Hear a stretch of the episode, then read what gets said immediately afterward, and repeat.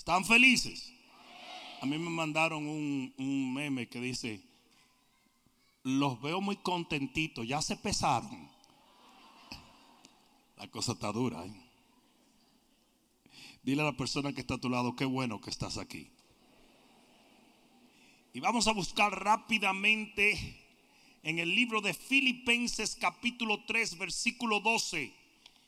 Y yo quiero advertirles que no cometan el error que tanta gente comete. Que cuando oye una escritura de inmediato dice, ya yo me la sé. O ya yo escuché un mensaje. La palabra de Dios es viva y eficaz. Y lo que está vivo crece, se expande, toma otra forma. ¿Cuánto entienden eso? Ustedes saben por qué los hijos cambian, porque están vivos. Amén. Y todo lo que está vivo, cuando las plantas están vivas, un día tú las ves sin flores, al otro día lo ves con flores. Un día las ves sin frutos, al otro día las ves con fruto. Entonces es importante que entiendas eso. Ya yo veo. Especialmente los negritos como yo. Mira, mira, mira, mira eso. Mira eso. O sea, ni yo me encuentro. Ah, ni yo me encuentro. Y fíjense que ustedes saben que yo no soy negrito, ¿eh? Yo lo que tengo es un lunar que me cubre entero. Ay, Dios mío. Alguien que hubiera dicho, no, es que tú eres de chocolate. Está bien, pero que no sea un hombre que haya dicho eso. Filipenses 3:12 dice la palabra de Dios. No que lo haya alcanzado ya, ni que ya sea perfecto sino que prosigo para ver si logro asir aquello para lo cual fui también asido por Cristo Jesús. Hermanos, yo mismo no pretendo haberlo ya alcanzado, pero una cosa hago, olvidando ciertamente lo que queda atrás y extendiéndome a lo que está delante, prosigo a la meta, al premio del supremo llamamiento de Dios en Cristo Jesús. ¿Cuántos pueden decir amén a la palabra? Padre, una vez más, gracias en el nombre de Jesús. Pedimos que tu Santo Espíritu tome control del corazón de cada persona que va a recibir la palabra y de mi boca para que yo pueda hablar tus oráculos de la manera precisa. En el nombre de Jesús nos abandonamos a la guianza de tu Espíritu y te damos las gracias en esta noche por estar presente en medio de nosotros. En el nombre de Jesús, el que lo crea diga amén y dale un fuerte aplauso al Señor.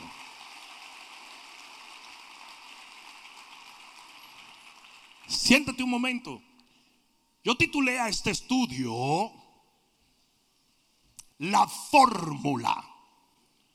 Porque yo creo que hay una fórmula de éxito en alcanzar aquello para lo cual Dios nos destinó en este pasaje. Escucha lo que te voy a decir. Aquí dice Pablo que él quería alcanzar aquello por lo cual él fue asido por Cristo. Lo primero que toda persona debe entender es que tu salvación no es un accidente. El hecho de que Cristo te alcanzó, el hecho de que Cristo te libertó, el hecho de que Cristo te salvó, es porque Él tiene un plan para tu vida hay un propósito divino por el cual el Señor te echó mano. Alguien debió decir amén. Lo, voy a decir otra vez. Existe un propósito divino por el cual el Señor te hizo suyo. Es importante que lo entiendas. ¿Y por qué es importante? Porque usted tiene que esforzarse para llegar a ser esa persona que el Señor destinó que fuera. Entonces miren cuál es el problema. Hay mucha gente sentado en las iglesias esperando a que Dios haga. Ya Dios hizo. Él te redimió, Él te apartó, Él te libertó, Él te llenó del Espíritu. Ahora te toca a ti hacer el resto. Y por eso Pablo dice, yo prosigo para asir, para echarle mano a aquello por lo cual el Señor me echó mano a mí. O sea, es mi responsabilidad convertirme en esa persona que Dios destinó que yo fuera. Le voy a decir una cosa, una de las cosas más lamentables que puede existir en la iglesia cristiana es creer que la salvación lo es todo. La salvación es simplemente el comienzo. Lo dije los otros días. Si la salvación lo fuera todo, entonces cuando bautizáramos a la gente lo ahogaríamos para mandarlo harto de agua, limpiecito. Sí, porque dicen que el que se muere ahogado se muere lleno y limpio. Mm. Pero oye esto, no, la salvación es el comienzo. Yo dije, la salvación es el comienzo. Es el primer paso a entrar a las promesas y al plan divino. Pablo dice, yo fui asido por Cristo, pero ahora tengo que asir aquello para lo cual yo fui asido por Él. ¿Entendieron? Es tu responsabilidad. ¿Sabe la cantidad de gente que se pasa la vida en la iglesia y nunca llega a ser esa persona que Dios destinó que fuera? ¿Sabe lo que dice la Biblia? La Biblia dice que el profeta fue profeta desde el vientre de su mamá. Pero él tenía que convertirse en ese instrumento de Dios. Porque era posible que Jeremías quizás dijera, ¿sabes qué? A mí me gusta la carpintería.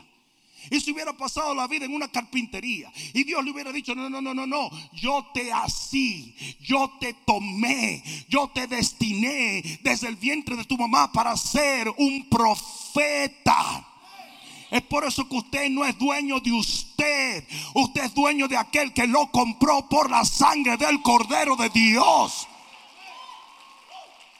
Usted no es un ingeniero.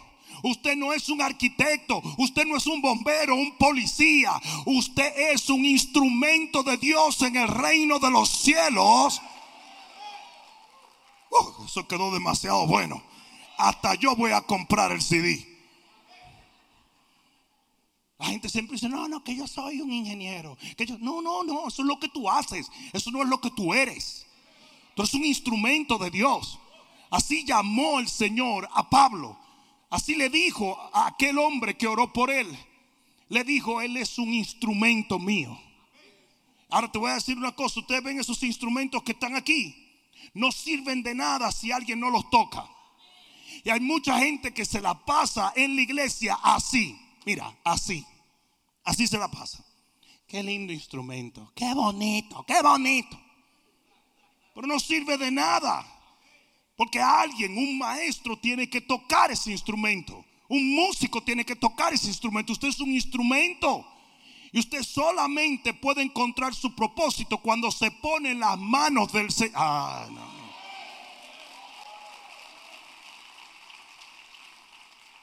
Dile que está a tu lado. Eso es para ti, papá.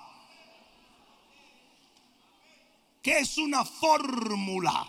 Una fórmula es una expresión una expresión convenida, precisa y exacta para hacer, resolver o conseguir algo. O sea que puede haber fórmulas humanas y puede haber fórmulas divinas. Lo que nosotros acabamos de leer fue una fórmula divina que Pablo revela por el Espíritu a todo aquel que deseaba el mismo éxito que él tuvo. ¿Me estás entendiendo? Aquí hay una fórmula muy importante. Mira esto. Cuando dice la palabra en ese versículo que acabamos de leer, prosigo, está hablando del griego dioko, que quiere decir perseguir de manera hostil, correr con todas las fuerzas hasta alcanzar algo o a alguien, buscar indeteniblemente hasta obtener, lo cual me lleva a mí a decirte el por qué estoy hablando de una fórmula. Porque usted tiene que aprender a correr y a trabajar en el marco de obtener aquello por lo cual usted fue obtenido por Cristo. Esto no llega automático. Por eso que dice prosigo. Prosigo quiere decir insisto, persisto, persigo. Usted no puede estar tranquilo hasta que usted no llegue a ser quien Cristo destinó que usted fuera. ¿Alguien entendió eso? Miren, yo les voy a decir una cosa. En muchas de las casas que ustedes pasan, ustedes ven un bote en la marquesina. Y ciertamente ese bote en la marquesina está más cómodo en la marquesina, pero no está en su propósito. Porque los botes no se hicieron para estar en marquesinas, se hicieron para estar en el agua. Y créelo o no, un bote se deteriora más en una marquesina que en el agua. No sé si alguien me está entendiendo. Y el agua, uh, en el agua hay olas, en el agua hay salitre, en el agua hay todo lo que tú quieras. Pero es para lo que fue hecho ese bote. Y asimismo usted solamente puede encontrar un propósito real cuando usted esté haciendo aquello por lo cual el Señor lo tomó. Y no necesariamente, y aquí es donde viene el problema principal. Mucha gente dice, ah, no, pues entonces esto, no, no, no, no, no, no, no. No todos fuimos llamados a hacer lo mismo. Lo voy a repetir otra vez. No todos fuimos llamados a hacer lo mismo. Y nosotros vamos a ser recompensados por haber hecho aquello por lo cual fuimos llamados a hacer. Había una mujer, había un hombre llamado Simeón con una mujer que se llamaba Ana. Y el propósito de la vida de ellos fue velar en el templo hasta que Jesús llegara. Y cuando Él llegara, ellos iban a tomar a Jesús y lo iban a bendecir. Y iban a profetizar. Y Ana duró 80 años. Hay gente que no tiene paciencia. ¿Tú oíste cuánto duró Ana? 80 añitos esperando que se cumpliera la promesa que Dios le había hecho, el propósito de su vida. Pero el punto que estoy tratando de hacer es que el propósito de esa mujer era esa profecía, ese día. Y cuando ella toma a Jesús, profetiza sobre él y lo bendice, dice, ya me puedo morir. Porque ya cumplí mi propósito. Entonces cualquiera hubiera dicho, no, pero es que eh, Ana, Ana, Ana debió de estar en un púlpito. Ese no fue su propósito.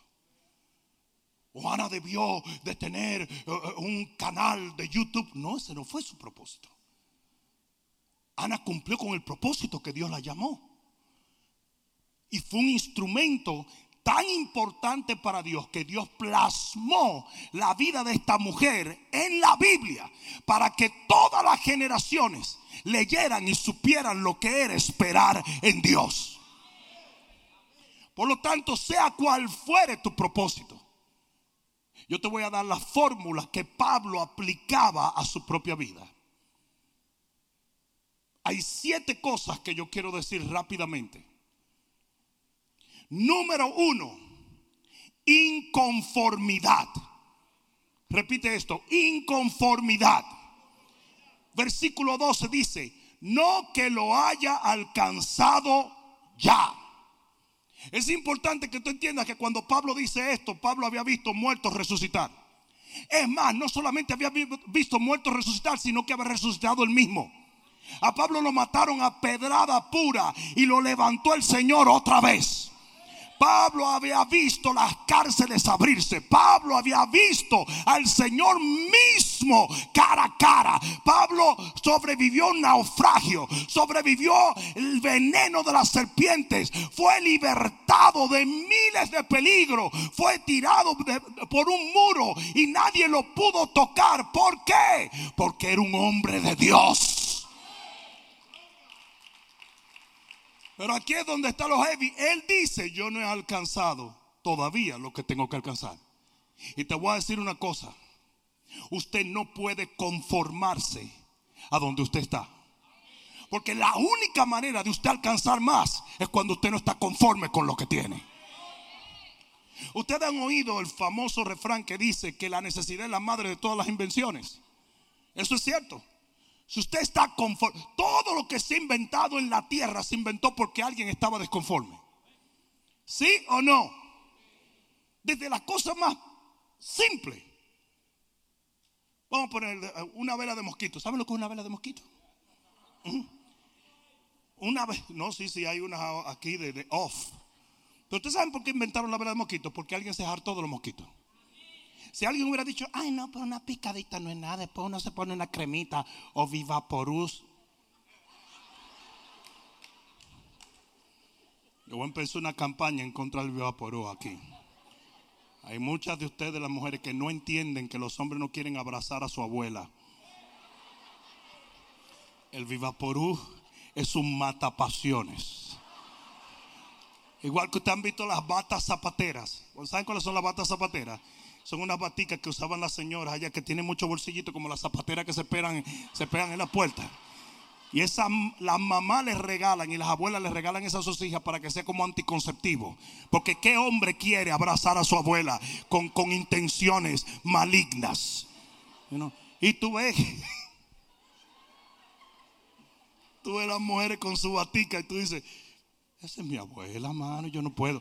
Si después de esa batica se hace un tubi y, se mete una dosis de Vivaporú, ese hombre va a dormir, pero mira bien relajado porque no te va a tocar. Si te pones una chancleta samurai, se acabó. ¿Cuántos saben lo que son las chancletas samurai? Es la chancleta que usaban las viejitas. Esa chancleta ustedes saben que doblaban esquina, ¿verdad? Las abuelas eran expertas, hacían... Y tú salías corriendo y te escondías. Y tú esperabas como dos minutos y después tú hacías así. ¡Pah! La chancleta. Eh, eran como biónicas las malvadas. Te metías abajo la cama y tú estabas así. Te volteaba. ¡Pah! La chancleta ahí. pero eso es otra cosa. ¿Eh?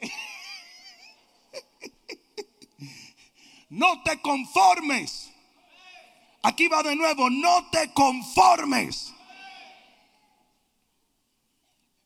Él dijo, yo no me conformo, yo no lo he alcanzado.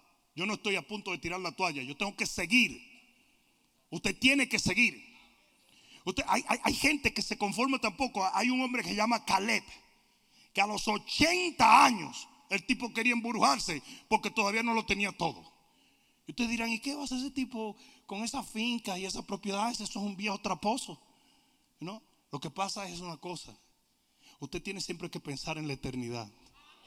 Usted tiene que cumplir con todo lo que Dios determinó para su vida. Y si usted no está completo todavía, usted batalla hasta que lo esté.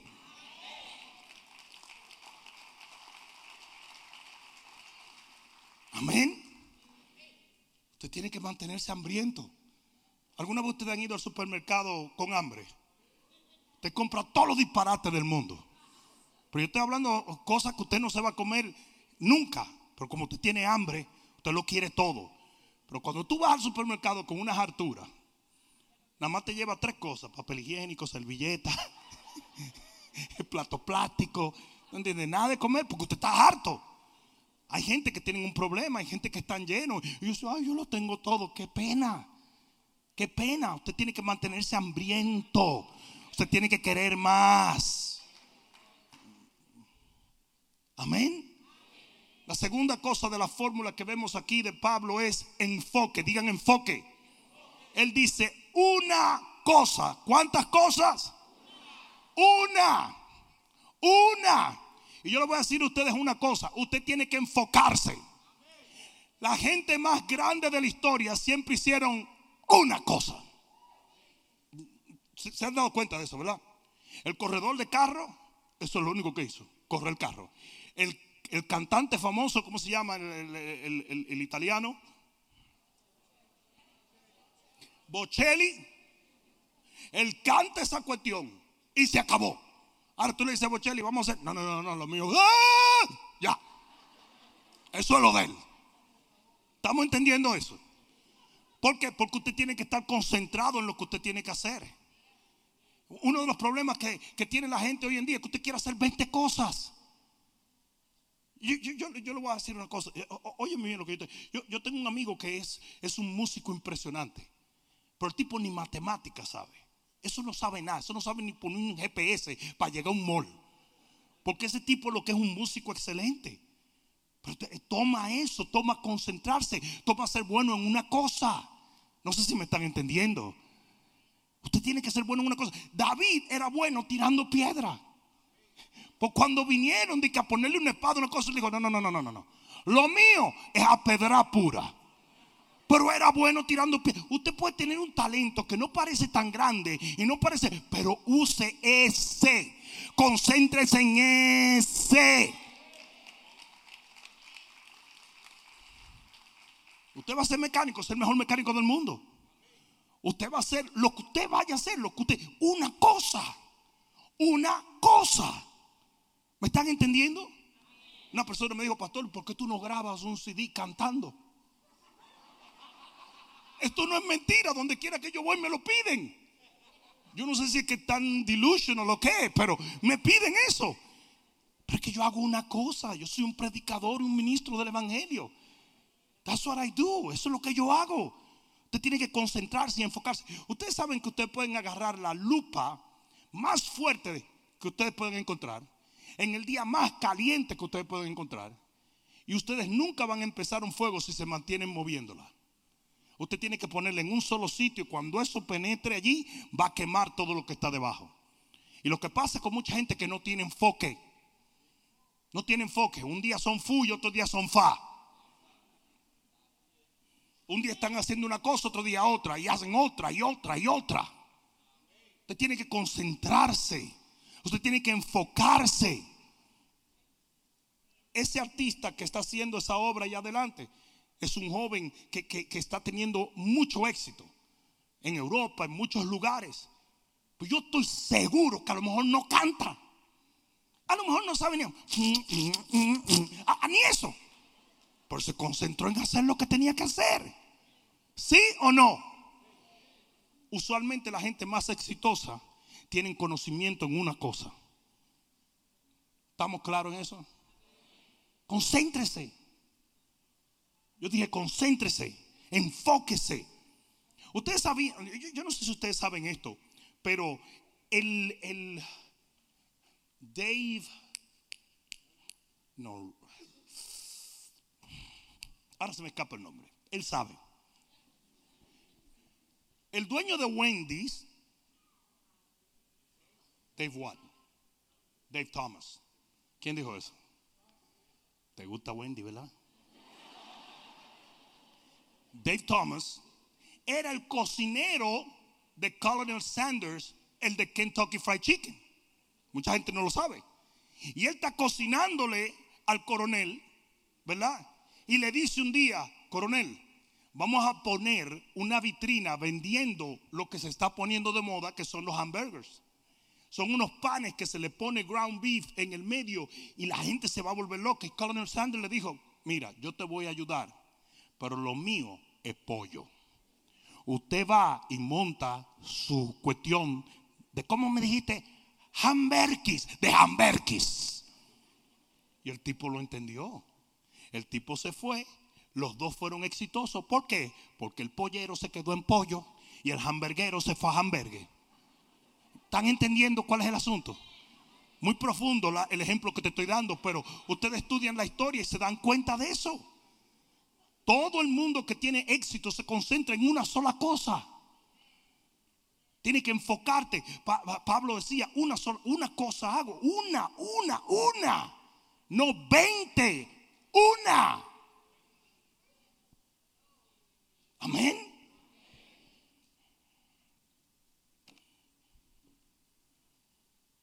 Tres. Acción. Digan acción. En el versículo 13 dice, hago.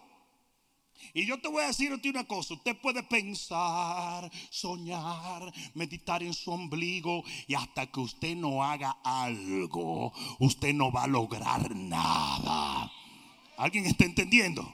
Usted tiene que hacer para lograr. Usted tiene que sembrar para cosechar. Usted tiene que entender que la fe sin obra es muerta.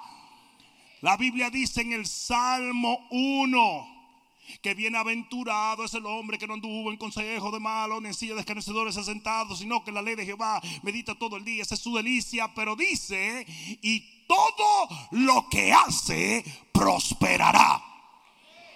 Entonces él no prosperó porque no se sentó en silla de escarnecedores.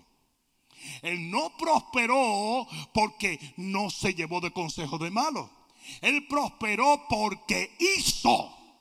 Entonces usted puede ser el, la persona de mayor santidad. ¿Cuántos te han visto gente con una santidad extrema que tú crees que van a elevarse?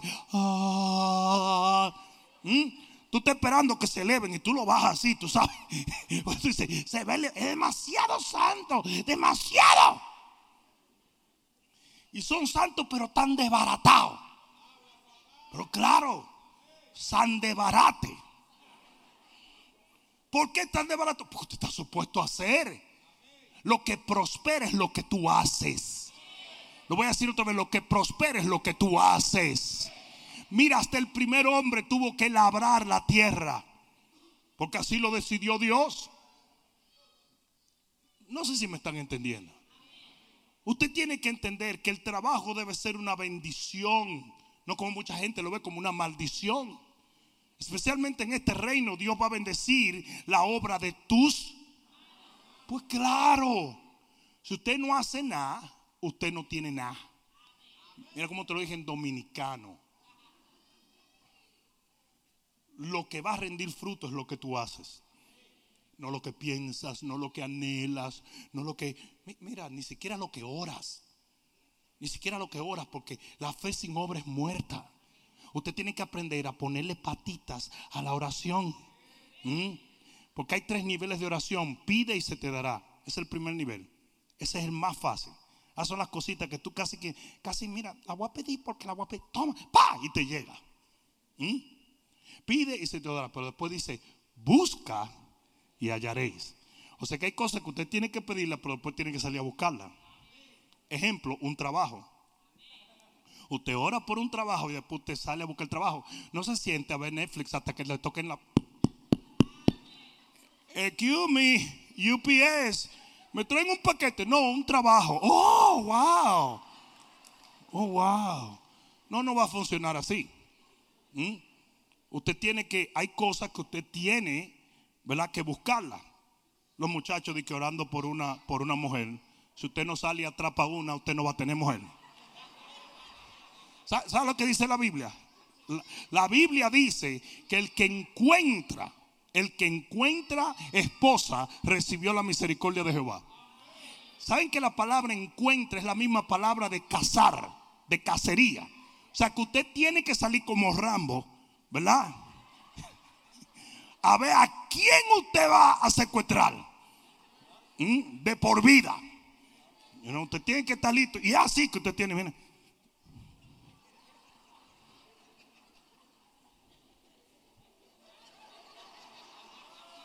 Y estudiar la suegra, eso es importante.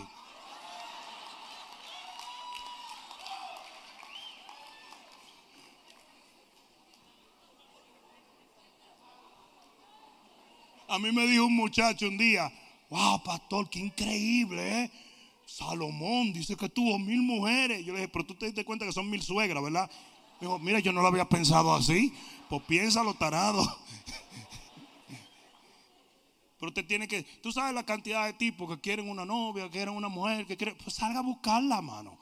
Invite a una hermana a un cafecito. Ya no bebo café, no le hagas caso. Dile, vamos a darte té. No, tampoco té, un jugo de naranja. Un agua caliente. Si te da la gana.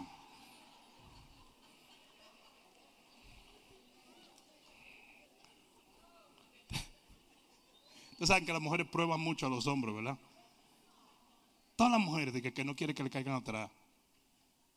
Y eso es así. No, no, no venga.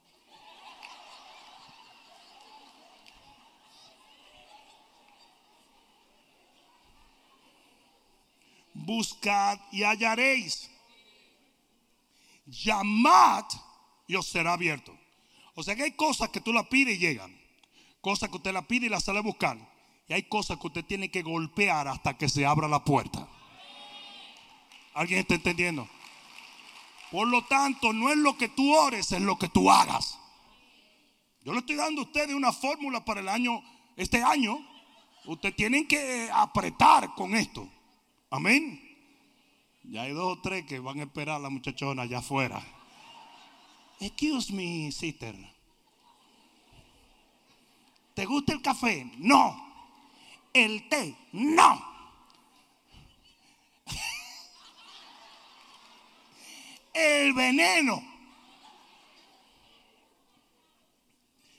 Cuatro. Olvida. Ay, ay, olvida. Dice él, olvidando ciertamente lo que queda atrás. Y yo le puedo decir a usted una cosa. Si hay algo que pone un peso en el hombro de un individuo para que no avance, es el pasado. Si usted no corta el cordón umbilical con el pasado, usted nunca obtiene su futuro. Te lo estoy diciendo ahora mismo. La razón por la cual la Biblia dice que todas las cosas deben ser hechas nuevas y las cosas viejas deben pasar es porque las cosas viejas tienen la potestad de dañar lo nuevo. La Biblia dice, dale un codazo que está a tu lado, dile, la Biblia dice que el vino nuevo tiene que echarse en odres nuevos. Si usted no provee una nueva vida, las cosas nuevas no vienen. Usted no puede empezar una nueva relación si usted no corta con la pasada. Usted no puede empezar una nueva carrera si usted no corta con la pasada. Usted no puede abrir un negocio hasta que usted no corte con negocios que no están produciendo. Usted tiene que aprender. Usted no puede vivir esta vida cristiana cuando el 90% de tus amigos son los mismos vagamundos que tú siempre has tenido. No, no le gustó. No, pues yo vi una, yo vi una reacción. Yo dije vagamundo y todo el mundo miró a los lados. Esto está lleno de vagamundo ¿eh?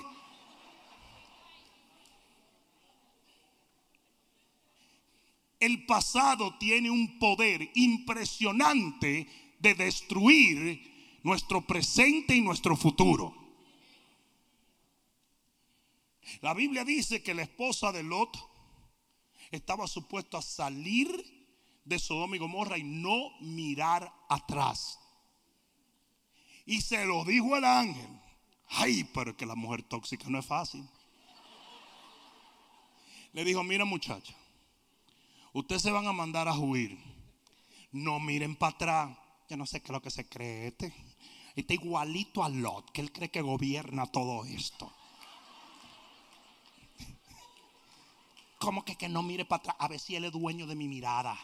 Dueño de mi mirada soy yo, como fue mi mamá y mi abuela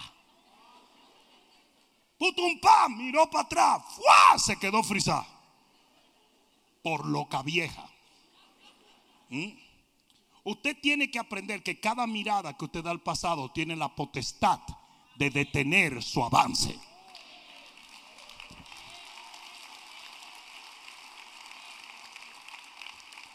Y miren, por más que eso se predica, la gente sigue todavía enamorada del pasado.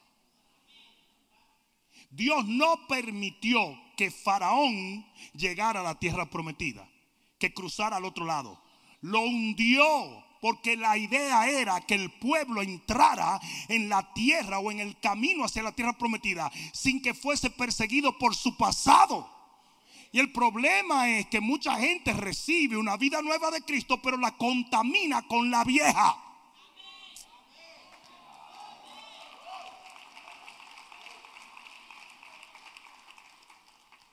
El santo que yo adoro es el sancocho. Vamos a poner un ejemplo para que puedas entender. Usted hizo un sancocho y lo puso en la nevera. Pero ese sancocho se le olvidó a usted. Y ese sancocho tiene seis meses. Ahí adentro hay penicilina y todo para curar cualquier problema. Pero el sancocho está ahí adentro. ¿Cuántos saben lo que es un sancocho? Si usted no sabe con sancocho, arrepientas. Yo creo que en la boda de cordero va a haber sancocho. Si es sancocho trifásico o de siete carnes, todo el mundo, o ajiaco, yo no sé. Pero el asunto es que usted tiene seis meses de sancocho atorado en la nevera. ¿Eso pasa, sí o no? Pasa, ¿verdad? Ahí está. Y de repente le dan un sancochito nuevo. Usted ve en ese carro que eso va abrazando la nariz de usted. Eso va, que tú estás diciendo, es loco por llegar a la casa, que le voy a dar ese sancocho por ahí abajo. déjame subir el aire para que ni, ni me moleste. Yo quiero llegar con frío, eh. Mierquina. Usted llega a la cocina de su casa y usted saca ese sancochito Y se acuerda que hace seis meses usted metió otro en la nevera. Mi pregunta es for you. Mira cómo te lo digo en inglés. Usted va a ligar ese sancocho viejo con el nuevo. Pues no sea bruto. Porque ¿qué va a hacer usted? Usted va a dañar el nuevo con el viejo. Usted va a contaminarlo. Lo agradable de lo que usted tiene nuevo no va a existir. Probablemente lo enferme. Y eso mismo es lo que hace la gente. Si usted tiene un reino nuevo, si usted tiene un Señor nuevo, si usted está viviendo una nueva vida, si Cristo es tu Señor.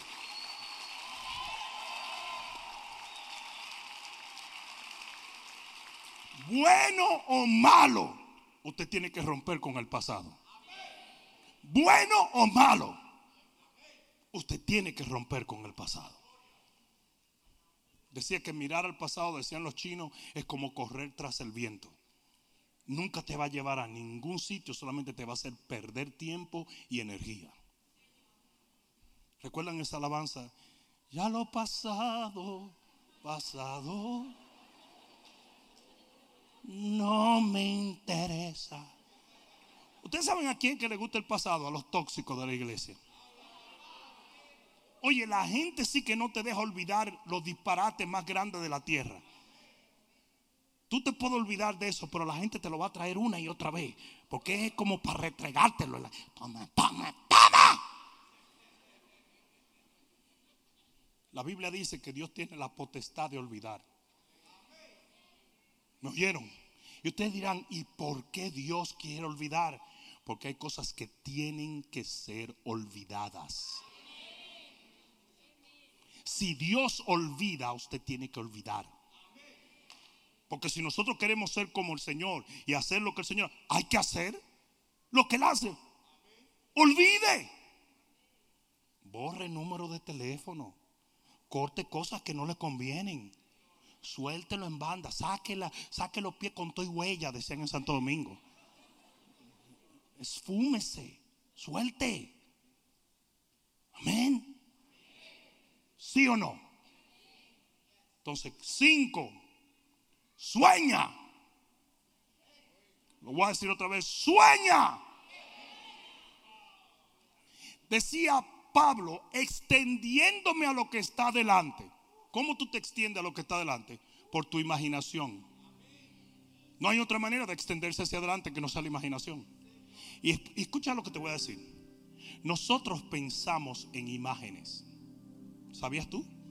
Si yo te digo ahora caballo, a ti te viene una imagen de caballo en la mente, porque nosotros pensamos en imágenes. ¿Mm? Si yo te digo ahora mismo teléfono, a ti te viene una imagen de un teléfono. Si yo te digo suegra, tú ves una bruja en una escuba. No, no, no, no, no, no, no, no.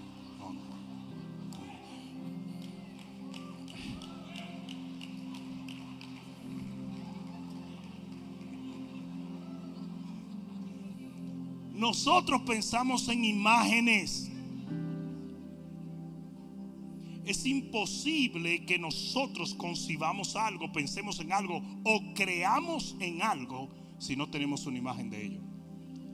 Por eso Dios le dice a Abraham, Abraham, sal de tu casa y Abraham sale. Y le dice, Abraham, mira al cielo, cuenta las estrellas. Oh, son muchas. Así será tu descendencia. Y después le dice, ahora ven y mira las arenas del mar. Cuéntalas, son muchas. Así será tu descendencia. Porque Abraham iba a tener dos descendencias. Una espiritual que es el pueblo de Israel y una terrenal que somos nosotros. ¿Alguien está entendiendo? No, al revés, pelón. Terrenal, terrenal Israel, espiritual nosotros. ¿Ok? Ahora mira esto.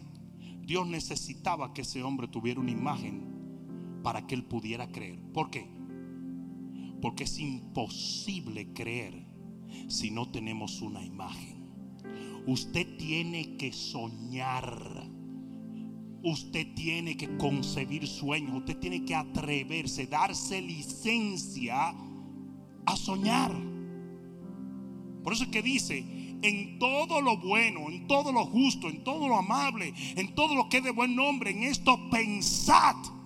Usted tiene que pensar en lo mejor de la vida. Sueñe con felicidad. Sueñe con salud, sueñe con prosperidad, sueñe con balance, sueñe con amor, sueñe con hijos, sueñe.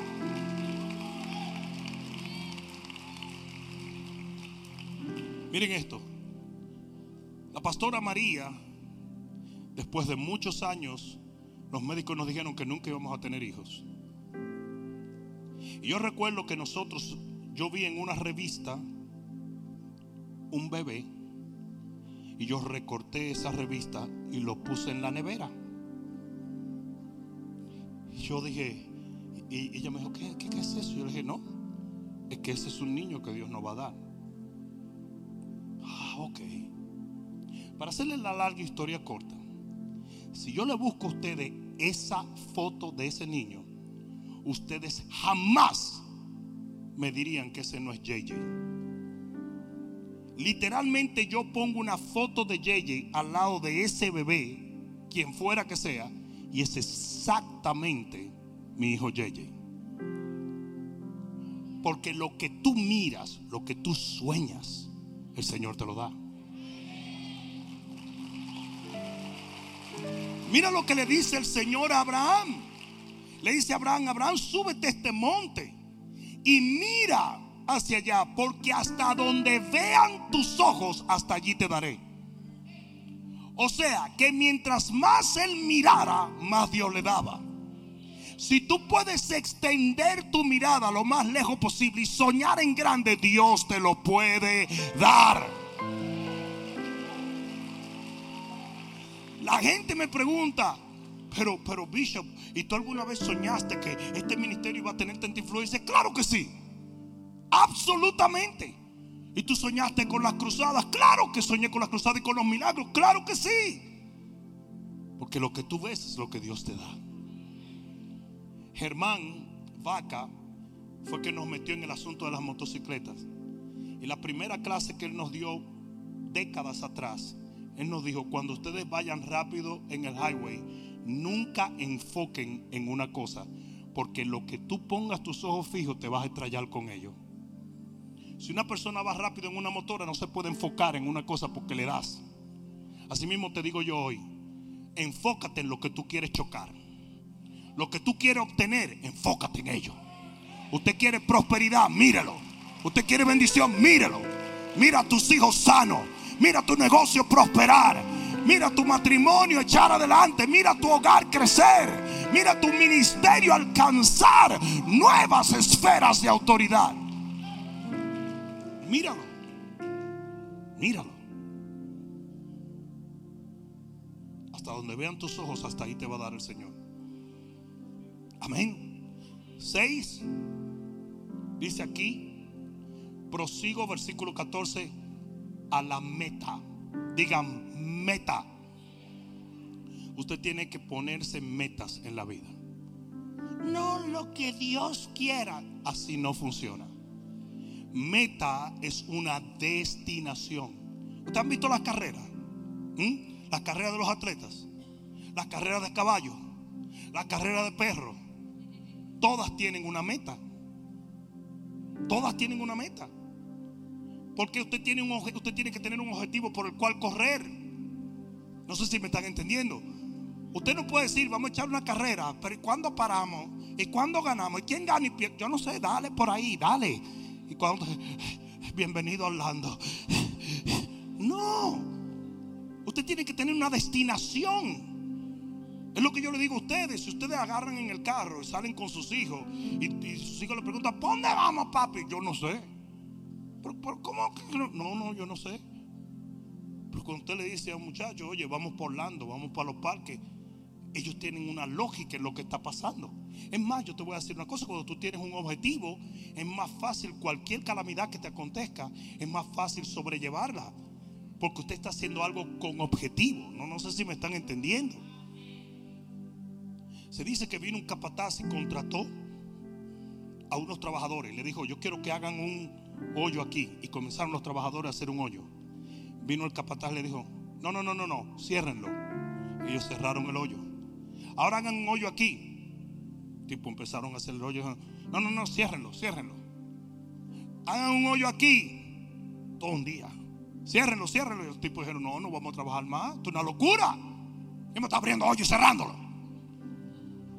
Y el tipo dijo, no, no, no, no, perdón. Estamos buscando una línea de gas que está metida en esta área para poder engrampar con otra cosa. Ah, ahora todos tenían energía para trabajar porque tenían un objetivo. Asimismo usted tiene que hacer con las metas en su vida. No sé si alguien me está entendiendo aquí. Si usted se pone una meta, todo se tiene que alinear a la meta que usted se puso. Usted va a vivir con un objetivo y con una dirección porque esa es una meta que está delante de usted.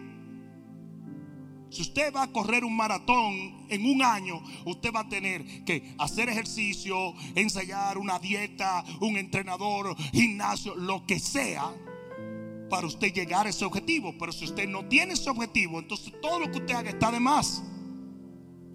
¿Me entendieron? Usted tiene que ponerse una meta. Pablo hablaba de una meta. Y todos nosotros tenemos que tener metas porque nuestra vida se alinea a las metas que nosotros pongamos por delante. Alguien debió decir amén aquí. Dicen que el niño que le tiraba piedra a la luna nunca llegó a darle a la luna, pero no había un niño que tirara piedras más altas que él. ¿Entendieron eso? El niño le tiraba piedra a la luna. Y por cuando él tenía una meta que era muy alta, él la tiraba más fuerte que todo el mundo. Y aunque nunca le pegó, por lo menos hizo el esfuerzo. Y los que no tenían ese objetivo, nunca tiraron piedras tan fuertes como él. Mientras más alta sea tu meta, mayor será tu esfuerzo y por ende mayor será tu victoria.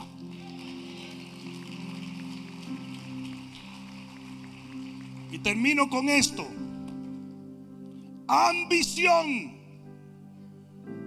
Pablo dijo, yo prosigo al premio. Y ese es un gran problema que tenemos entre los evangélicos.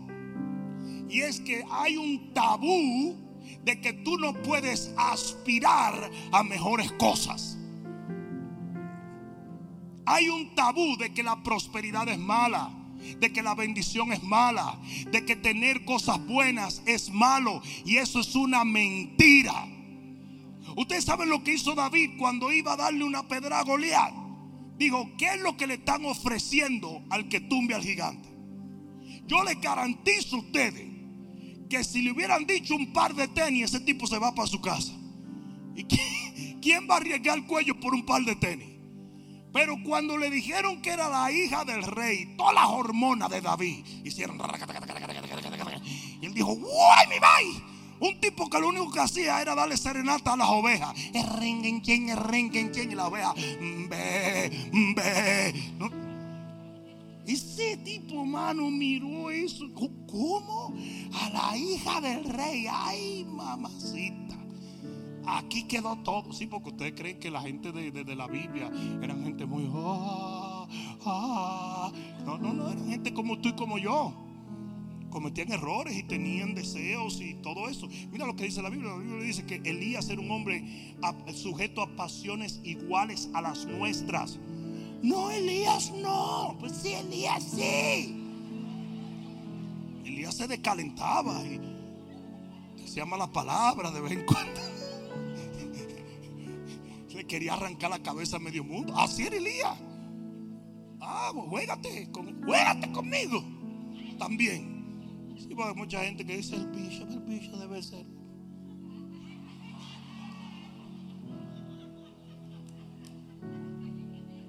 Yo a veces agarro cuerda conmigo mismo.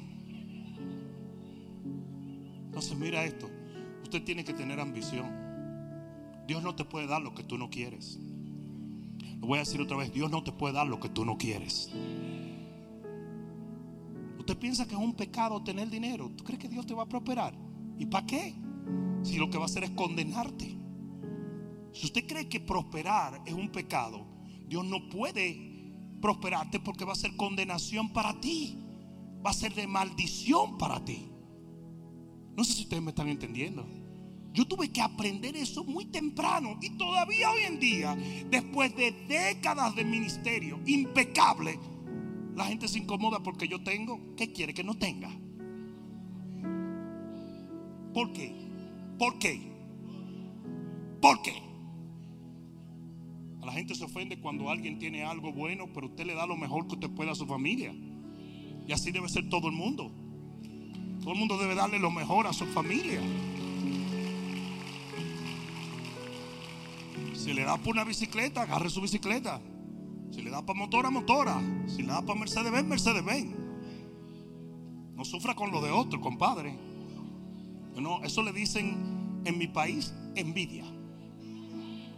¿Mm? Lo único que en la iglesia se disfraza de discernimiento y madurez espiritual. No, usted lo con un envidioso. Eso, eso es todo. Usted es un envidioso. Usted es un envidioso. Si usted le critica las cosas a la gente, pero si la gente se voltea y te lo da a ti, tú dices, ¡Wow! Entra una hermana con una cartera, de esas carteras que cuestan igual que un mortgage. Hoy hay carteras que cuestan como un mortgage, ustedes lo saben, ¿verdad? Y entra una hermana con una cartera como un mortgage y empieza a tremeburcia, cripina lengua. Mire, mira esta. Sabrá Dios lo que está haciendo. ¿Qué tendré en esa cartera?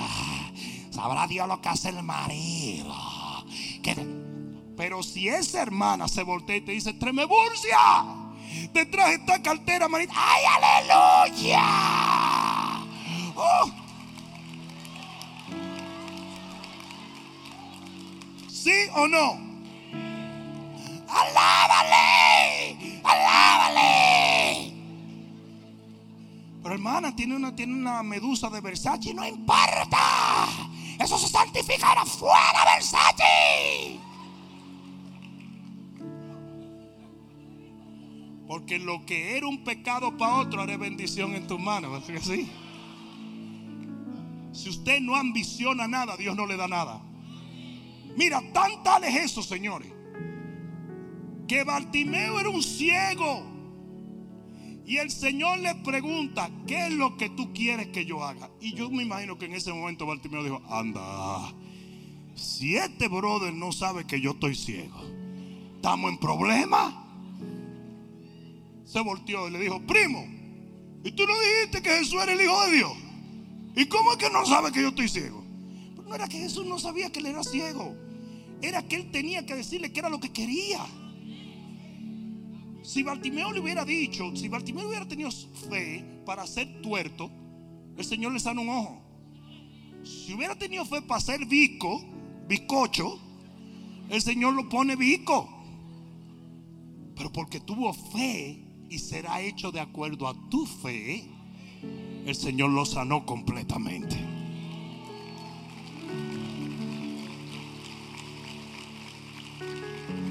¿Saben de dónde viene la palabra ambición? De una amplia visión. De ahí viene esa palabra. Ambición, visión amplia. De ahí viene. Si usted no tiene una visión amplia, si usted no tiene sueños, si usted no desea, si usted no anhela, si usted no ambiciona. Ah, entonces, porque mucha gente confunde ambición con codicia. ¿Ok? Codicia es cuando usted ambiciona lo del otro. Ambición es cuando usted quiere lo suyo. Yo lo tuyo no lo quiero, pero yo quiero lo mío. Y lo quiero todo. ¿Mm? Todo. Yo no quiero partir de esta tierra sin haber logrado, ejecutado, recibido y vivido todo lo que Dios me dio a vivir. ¿Alguien está entendiendo eso? Y así debe ser tu corazón. Estas siete cosas son una fórmula que cuando tú comienzas a aplicarla en tu vida, especialmente al principio de un año, tú vas a notar como tantas cosas se alinean en tu vida. Yo quiero que te pongas de pie. ¿Alguien aprendió algo hoy?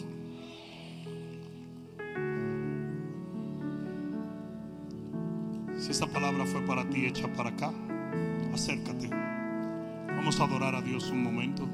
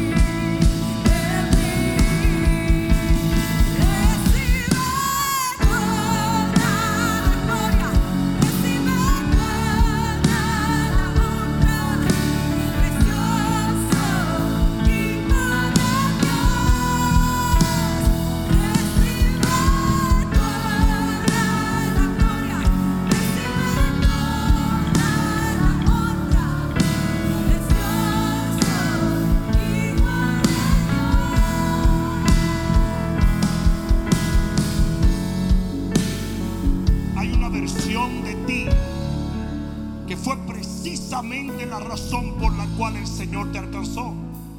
No estoy hablando simplemente de una versión eterna. Porque si bien es cierto que Dios tiene un plan eterno para tu vida, la Biblia dice que el justo será recompensado en la tierra. Hay una versión de ti próspera. Hay una versión de ti ungida. Hay una versión de ti sano por la llaga del cordero. Hay una versión de ti lleno de gozo, de paz, de gloria, de bendición, de presencia divina. Hay una versión de ti que tú tienes que perseguir. It's not enough. It's not enough. No es suficiente. No te conformes. Hay mucho más. Una persona le dijo a otra, y esto me llegó a los oídos, si tú no quieres ser retado, no vayas a esa iglesia. Me dijo mismo, me, dijeron así mismo, que le dijo, si tú no quieres ser retado, no vayas a esa iglesia. Si todo lo que usted quiere hacer es esperar por la venida del Señor, entonces esta no es tu iglesia.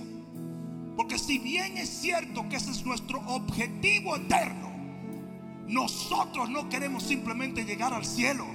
Nosotros queremos que el cielo venga a nuestra vida.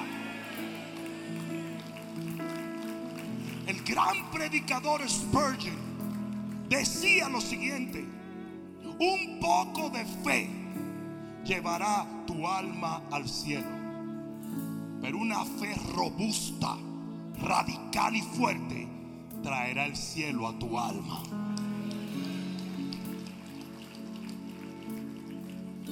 Si alguna vez tú vas a creerle a Dios y la fe es la victoria, lo vas a tener que hacer aquí.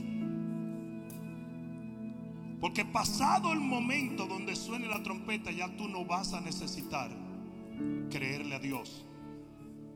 Porque todo lo prometido se cumplirá en un instante. So, si alguna vez tú vas a creerle a Dios, si alguna vez tú vas a tener el testimonio de haberle creído al Señor, tiene que ser ahora. Y esa es la razón por la cual un Caleb no se conformó con simplemente recibir una parte de su herencia. Él lo quería todo. Porque esto no es cuestión, ¿saben las babosadas que yo tengo que aguantar y escuchar? Que, que, que, si quieren más dinero, que si quieren esto, ¿qué te importa a ti? Lo que yo quiero es honrar a mi Dios con mi vida. Y la única manera de yo honrar a mi Dios con mi vida es cumpliendo con todo lo que Él se propuso que yo cumpliera. Recibiendo todo lo que Él quiere que yo reciba. Viviendo la vida que Él deseó y me destinó a vivir. Pablo mismo dijo, hay una versión de mí que yo no he alcanzado, pero voy a perseguir. Esa versión de mí fue el propósito por el cual el Señor me asió, me tomó, me salvó. Hay una versión de ti que es poderosa. Una versión de ti que no se deprime. Una versión de ti que no anda sin dirección. Una versión de ti que el infierno teme. Hay una versión de ti que tiene habilidades y dones hay una versión de ti que provoca bendición sobre los demás. Hay una versión de ti que la gente correrá a buscar de lo que tú tienes para recibir. Y esa es la versión que tú tienes que perseguir. Porque para eso te alcanzó el Señor. Levanta tus manos al cielo. presencia. Never tell.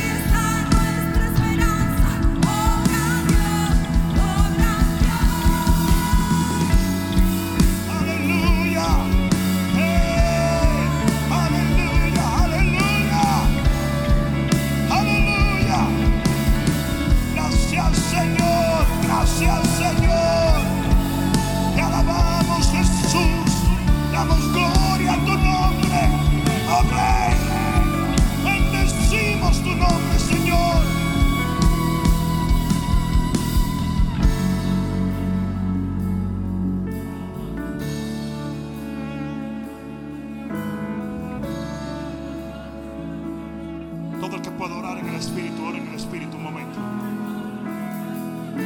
If you can pray in the Spirit, I you praying in the Spirit now. Ora en lenguas en este momento. Hay una unción muy fuerte bajando. Si no puedes orar en lengua, ora en el entendimiento. Pero invoca su presencia sobre tu vida. Solución está en el Señor. Tu solución está en el Señor. Tu solución está en el Señor.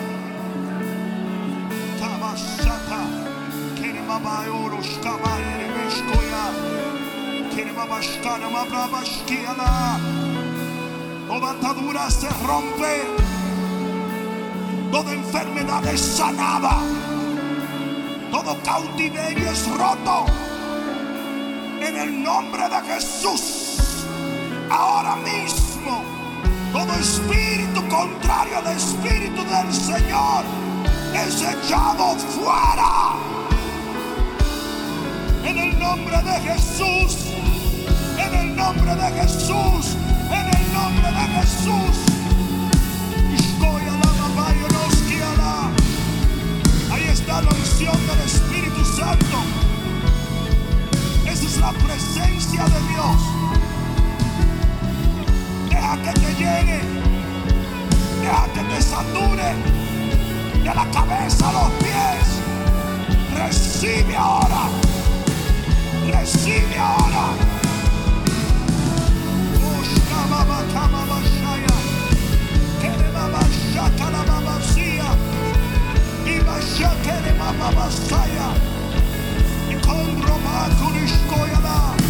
Fuego de Dios. Fuego de Dios. Fuego de Dios. Fuego de Dios. Llénalos. Sánalos. Restauralos. Tócalos. Levántalos. En el nombre de Jesús.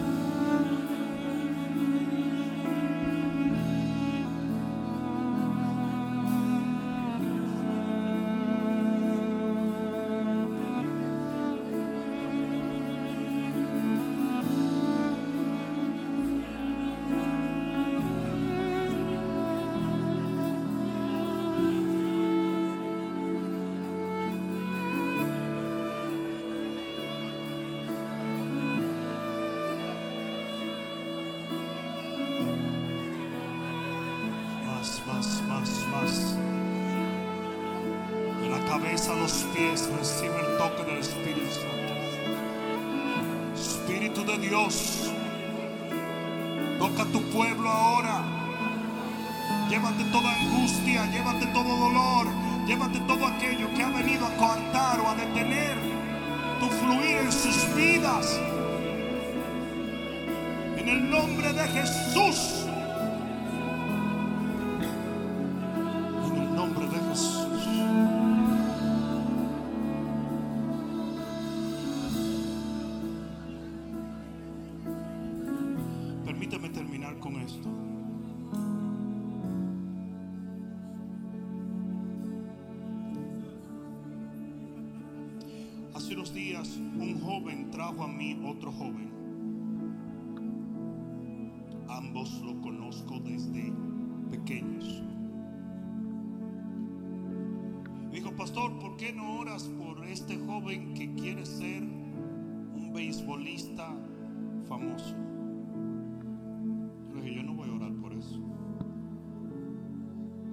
Miraron ambos como, ¿por qué no?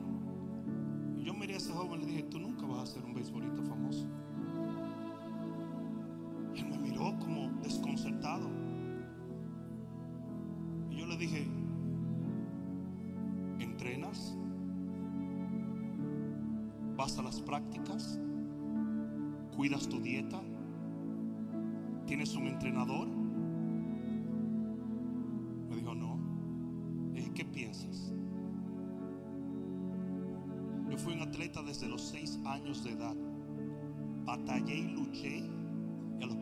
Años fui primer retador nacional. No llegué a ser campeón. Pero yo dejé la piel. Años. Con la actitud de una persona, tú sabes si esa persona va a alcanzar lo que persigue o no. Tú has visto mucha gente que dice, I'm a businessman. No, you ain't. Might be a hustler. Tú quizás le dé un tablazo a cualquier gente y lo engañe. Pero un businessman es una persona que lucha, batalla, estructura, ahorra, administra. Con la actitud de alguien tú sabes si va a alcanzar lo que persigue.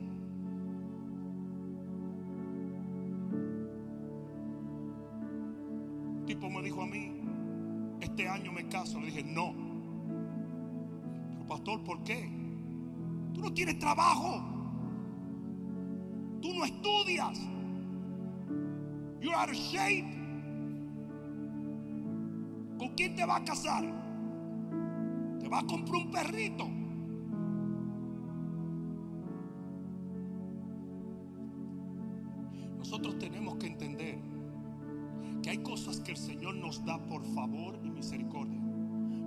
Que Él nos ordena perseguir.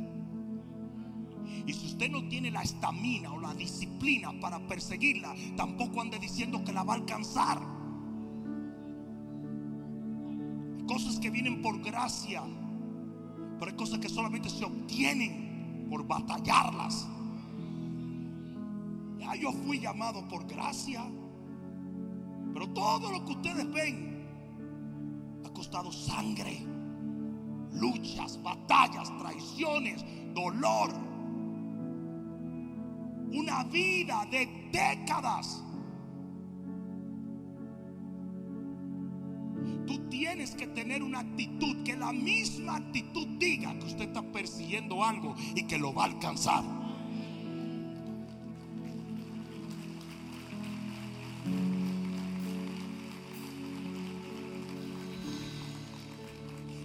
Que sea. Lo que sea. Tú me dices a mí quiero ser bailarín, eso es problema tuyo. Pero enséñame ocho horas de baile. Enséñame a entrenadores, enséñame lo que tú quieras. Pero eso es algo que tiene que reflejar. Yo, tenía un amigo que, que- que me dijo a mí, voy a ser millonario, me dijo. Yo lo miré y le dije, pues claro que sí lo vas a hacer. Levantaba de madrugada y no dormía, planificando, estudiando. Tenía dos carreras universitarias. ¿Y ¿Saben lo que hizo? Hizo un programa que quitaba la búsqueda de las cosas malas en el internet. Oigan esto, esto es real. Es un amigo pastor de México. Oye esto. Que si un niño agarraba una computadora y buscaba pornografía, te salía la definición de pornografía, pero no te salía la pornografía. Que si un niño buscaba, por ejemplo, ¿qué puedo decir? Droga, no te salía nada sucio de droga, sino definiciones estadísticas. Y ese tipo hizo ese programa y se lo vendió a Google y se hizo millonario. Pero yo les voy a decir a ustedes, yo nunca vi un tipo que trabajara más duro, sacrificara más y luchara más para eso que él sentía que Dios tenía para él. Tu actitud tiene que reflejar si vas a alcanzar aquello que persigues.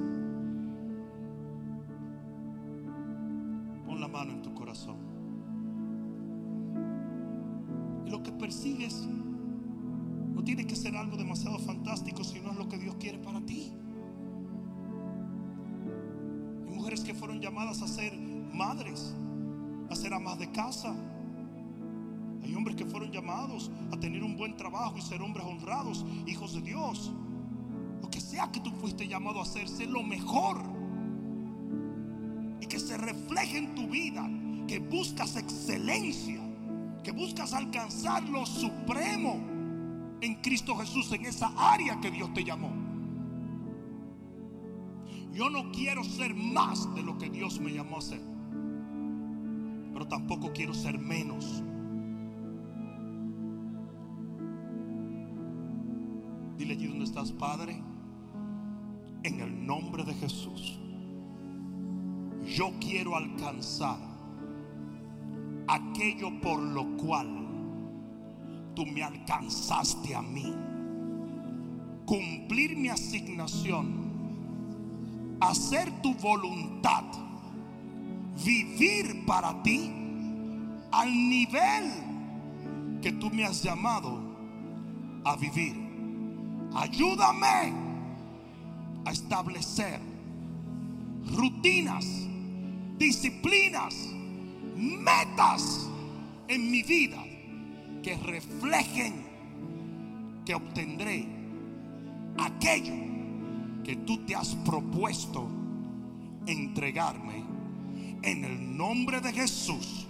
Dilo otra vez, en el nombre de Jesús. Más fuerte, en el nombre de Jesús. Amén. Amén y amén. Dáselo bien fuerte.